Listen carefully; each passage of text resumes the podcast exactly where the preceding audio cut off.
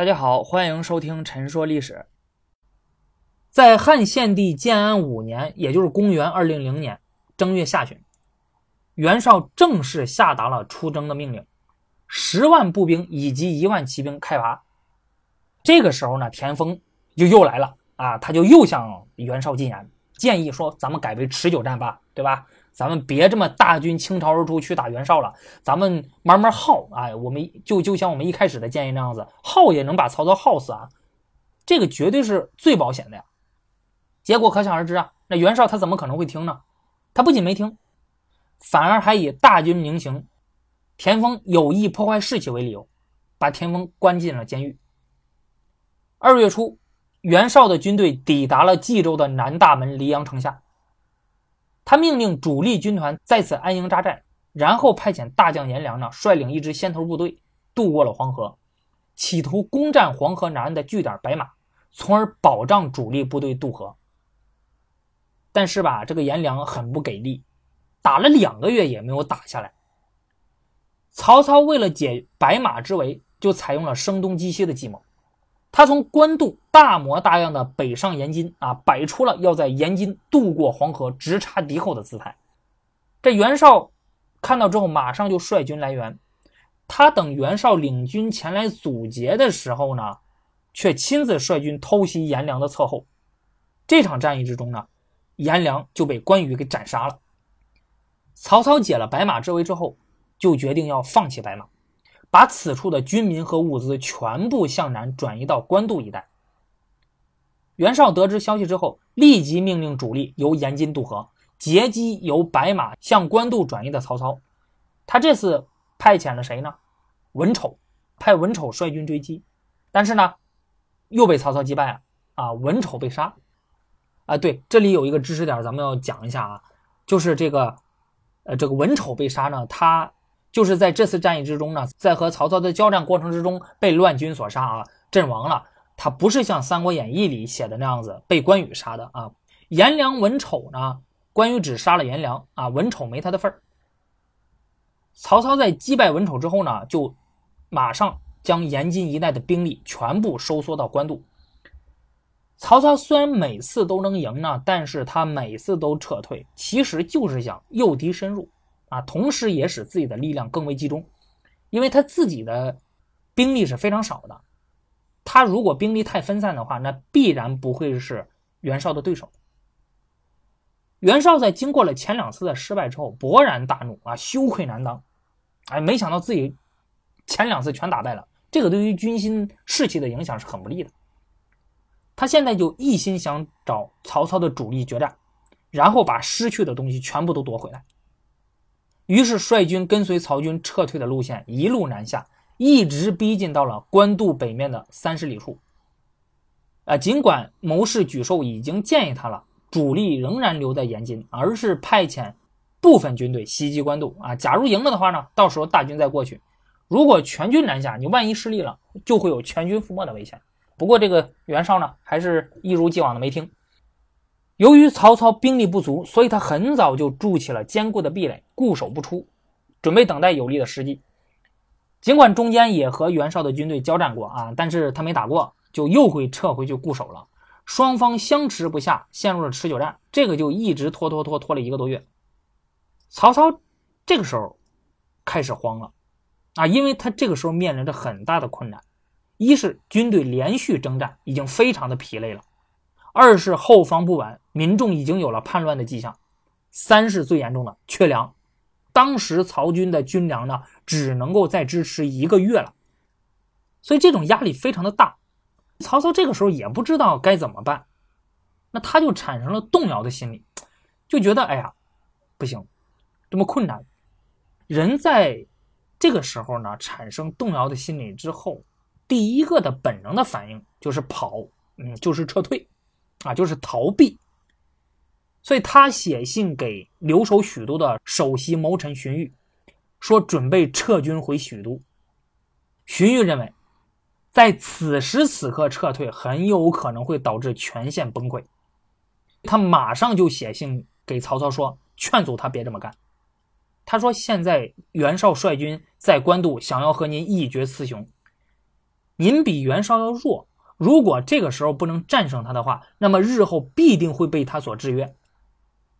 现在粮食虽然少，但是总不会比当初刘邦和项羽啊在荥阳还有成皋对峙的时候那个情况更恶劣了。当初刘邦和项羽啊彼此都缺粮，彼此都耗得精疲力尽了，但是谁都不肯先退，为什么呢？因为谁先退，谁就会失势啊，谁就会失去先机。现在您以一当十，扼守要冲之地，而使袁绍不能前进，已经半年了，情势已经非常的明显了，绝对没有再回旋的余地。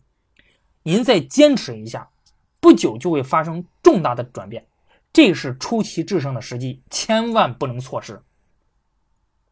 曹操这个时候听到之后呢，就像是一个自己在马上要放弃的时候呢，自己的一个好朋友给自己打了一针鸡血一样啊。他就决定要继续坚守，与袁绍周旋到底。果然没多久，机会就来了。十月份的时候呢，从冀州方向呢运来了上万车的军粮，袁绍当即就派领大将淳于琼率领精兵万余人前去迎接。这个时候，沮授就又一次说呀：“我觉得啊，还是应该派人。”啊，再另率数千的人马在粮队的外围不断的巡逻，以防止曹军的突然袭击。此时，曹军的粮食储备只能勉强支撑不到一个月了。假如说这上万车军粮安全运到了官渡，那么曹操恐怕必败无疑。而沮授恰恰也是看到了这一层，觉得这批粮食非常的重要啊，因此呢，想多派军队护卫。可惜呢，袁绍没听。这个时候，谋士许攸来见袁绍，进献了一条妙计，说曹操大军现在全在这里和我们对抗，因此许都必然是空虚的。如果可以派遣一支精锐骑兵，迅速偷袭许都，并且攻下它，然后以天子的名义讨伐曹操，我们南北夹击，曹操一定会失败的。即使一时之间攻打不下来，也能使曹操首尾不能相顾，这样也能战胜他。不过袁绍他自己认为呢，我现在大军在官渡这个地方，马上就可以战胜曹操了。我为啥还要去许都开辟第二战场呢？对吧？耗时耗力，所以他就没有同意。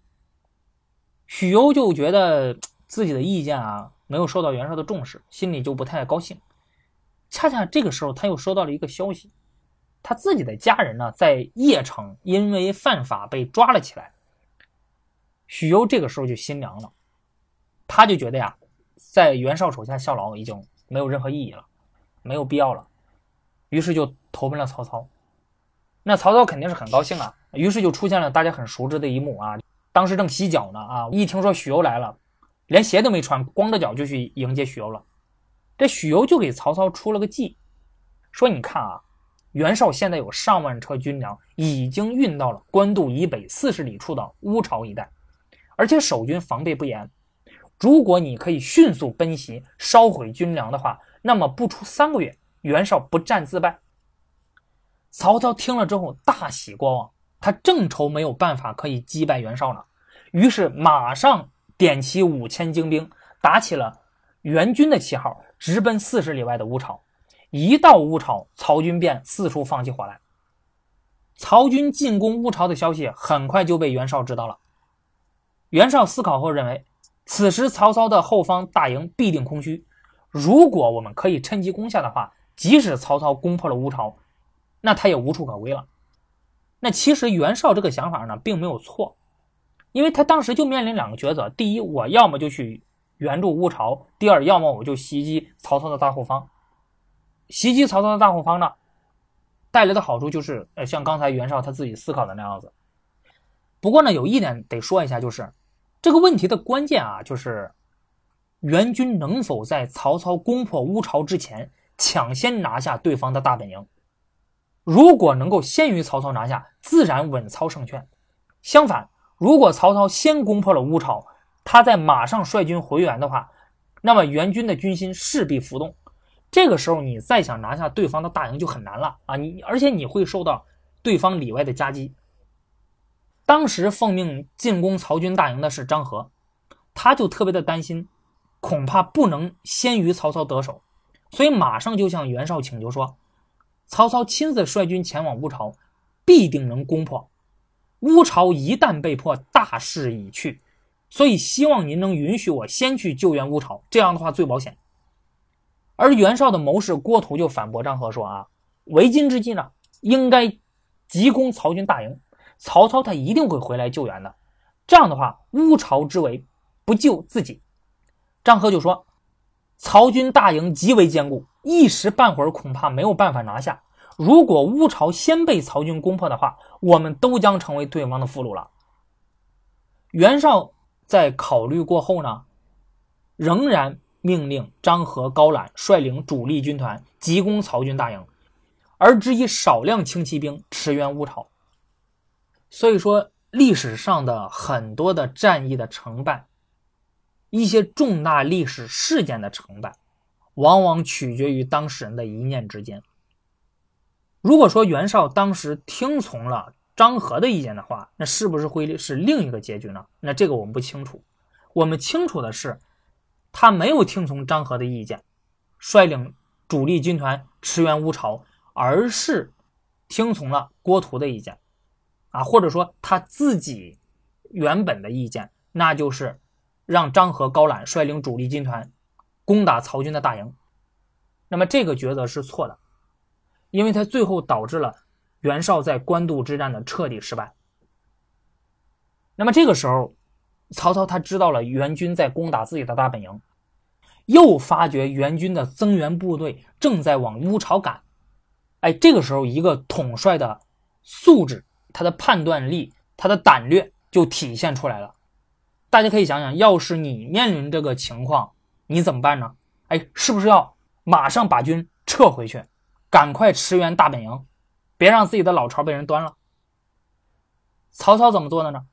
曹操马上就意识到了，能否抢先攻破乌巢，是这场战争成败的关键所在。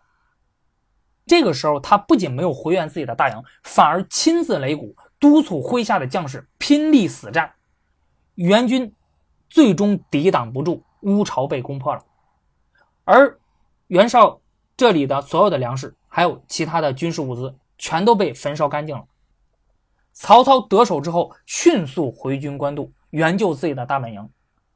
而在得知乌巢被攻破之后，援军大乱，张合、高览呢，也趁机投降了曹操。曹操抓住时机反攻，袁绍大军全线崩溃，十万大军死的死，逃的逃，啊，被俘虏的被俘虏。袁绍最后只带着八百多骑兵返回了河北。官渡之战最终以袁绍的失败而告终。曹操以弱胜强，从此一举扭转了之前对于袁绍的劣势。前面我们还说过，谋士田丰呢，因为总是给袁绍提意见啊，被他关了起来。官渡之战大败的消息传回来后，就有人对田丰说：“啊，你看你算的真准啊，一切都不出你之所料啊，你之后肯定会受到主公的重视了。”但是田丰听了之后，仰天长叹，说：“呀，哎。”袁绍外表宽宏大量，而内心嫉妒刻薄，不能体察我的忠诚。我多次直言向他进谏，让他不高兴。如果他这次胜了的话，他一高兴还有可能宽恕我。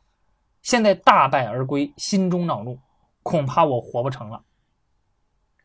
果不其然，袁绍在回到邺城之后，就对谋士冯骥说：“呀，冀州的人们听说我打了败仗，都可能原谅同情我，唯有田丰。”啊，此前曾多次向我进谏，而我没有接受，他的反应也可能会与众不同。说实话，我也没脸见他了。这个冯骥呀，他素来和这个田丰的关系就不好啊，他就趁机说：“田丰知道您打了败仗，在监狱中可高兴了啊，他高兴说他的预言成为了现实。看怎么样？没听我的话，对吧？是不是打了败仗？你不活该吗？你？”这袁绍听了之后勃然大怒。于是下密令把田丰处死在了监狱之中。不过说实话啊，我觉得袁绍吧，一开始应该是没有这个心思的。他就算是不会重用田丰，恐怕也不会把他给杀了。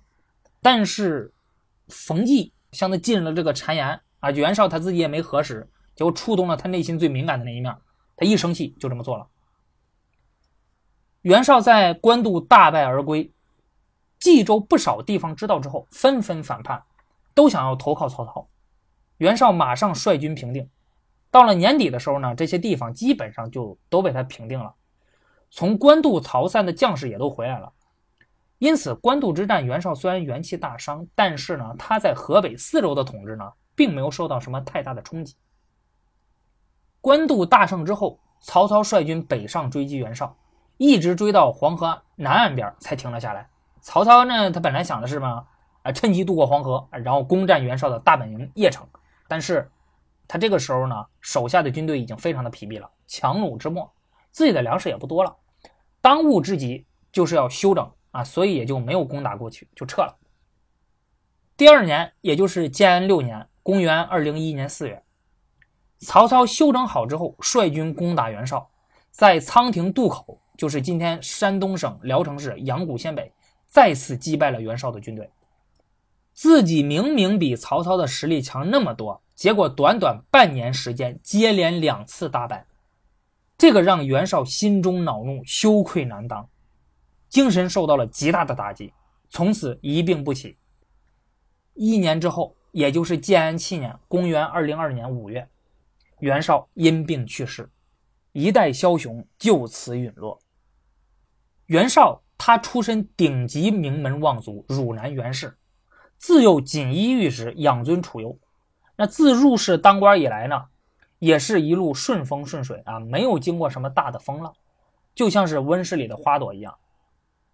这个就导致他抗打击能力弱，无法正确的面对逆境，稍遇挫折就容易自暴自弃，啊，用现在的流行的这个词儿来说呢，就是逆商低。其实。只要认真分析一下，就会发现，在官渡和仓亭这两场战役之中呢，袁绍虽然连遭失败，但是他此时仍然具有四州之地，他的统治基础并没有被根本动摇。就地域之广阔和人口之众多来看，他依然列于当时的割据群雄之首，因此他的处境并不算艰难。如果他要是趁机吸取教训，休养生息未必不能之后战胜曹操，对吧？那一两次的失败根本就不算什么。但是袁绍在遭到这两次失败之后呢，心态崩了，啊，心气儿低了，甚至一病不起，最终撒手人寰。那么这一点，说实话，他就不如刘备。你你看刘备，屡战屡败是屡败屡战，百折不挠，永远不会被失败所打倒。那都四十六岁了，但是意志依然坚强，雄心不减当年，还能够请得到诸葛亮出山，最终三分天下得其一。曹操有首诗，里面写道：“老骥伏枥，志在千里；烈士暮年，壮心不已。”曹操写的这首诗呢，本来是形容他自己的，但是这句诗用在刘备身上也非常的合适。袁绍死了之后啊，袁绍的儿子们呢也没能够保住家业。最重要的原因其实就是因为兄弟不和，而这个呢也和袁绍的做法有关系。袁绍有三个儿子，长子袁谭，次子袁熙，三子袁尚。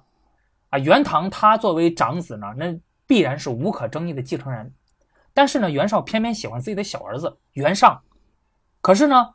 他又不敢直接违背啊嫡长子继承制，直接立自己的小儿子为继承人，那这个事儿就一直拖着啊，直到死了之后，他也没宣布继承人。袁绍去世之后，袁绍集团就分成了两派啊，一派拥护袁谭，一派拥护袁尚。最后虽然是袁尚继承了袁绍的位置，但是袁谭一直不服，兄弟相争，彼此攻伐，这个就让曹操钻了空子了，一一攻破。最终在袁绍死了五年后，也就是建安十二年（公元207年），曹操扫清了袁氏的全部势力，河北四州之地尽归曹操所有，袁氏集团就此陨落。那么，这个也意味着呢，由世家大族来统一北方，甚至是天下的努力，那也宣告失败了。最终是由韩族势力代表的曹操统一了北方。那但是有一点啊，必须要说明。自西汉中后期开始形成的世家大族，经过数百年的发展，此时已经影响了国家社会的方方面面，整体实力已经非常强大了。这次短暂的失利并不能影响历史的整体发展趋势，几十年之后，还是由世家大族的代表司马家族统一了天下，并且开启了此后两晋南北朝数百年间门阀士族与皇帝共治天下的局面。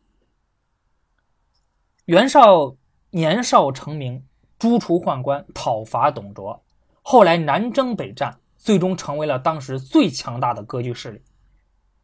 那么在这个过程中呢，他结识了无数的人，有家人，有朋友，有对手，有下属。但是，对于袁绍之死，我相信真正从内心感到悲伤的呢，恐怕还是河北四周的普通老百姓。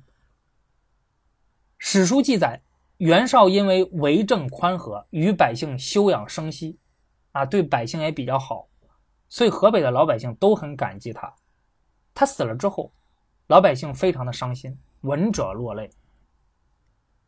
你说这个古代的普通老百姓能够有啥要求呢？无非是吃饱穿暖，太平度日。但是自东汉后期以来，天下大乱，群雄征战。百姓生活困苦，所谓“宁为太平犬，不做乱世人”，这句话说的一点都没错。袁绍统一河北四周，让这些地方重获安定，加上他为政宽和、休养生息，让老百姓得到了好处，那自然就获得了这些普通老百姓的感激。千百年过去了，很多人提到袁绍，可能还会是那个失败者的形象啊，甚至是嘲笑的对象。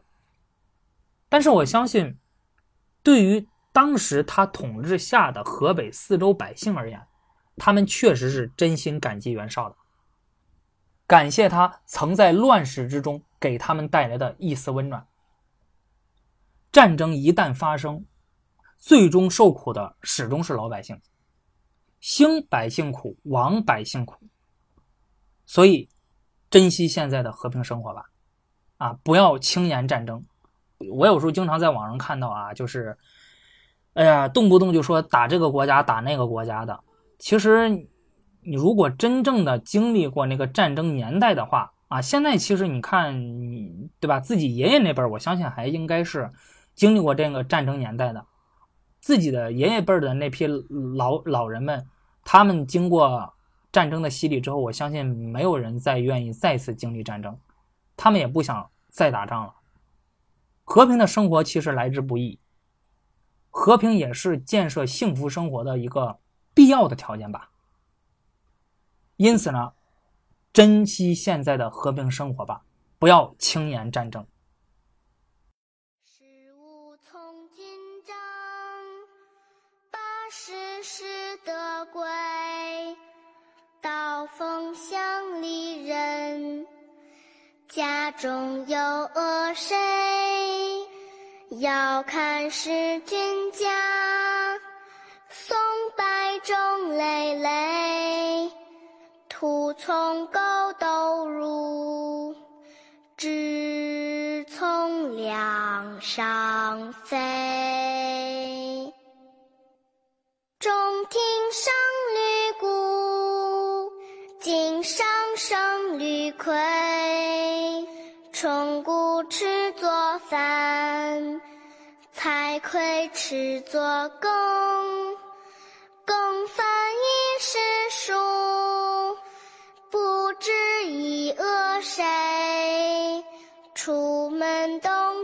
看，泪落沾我。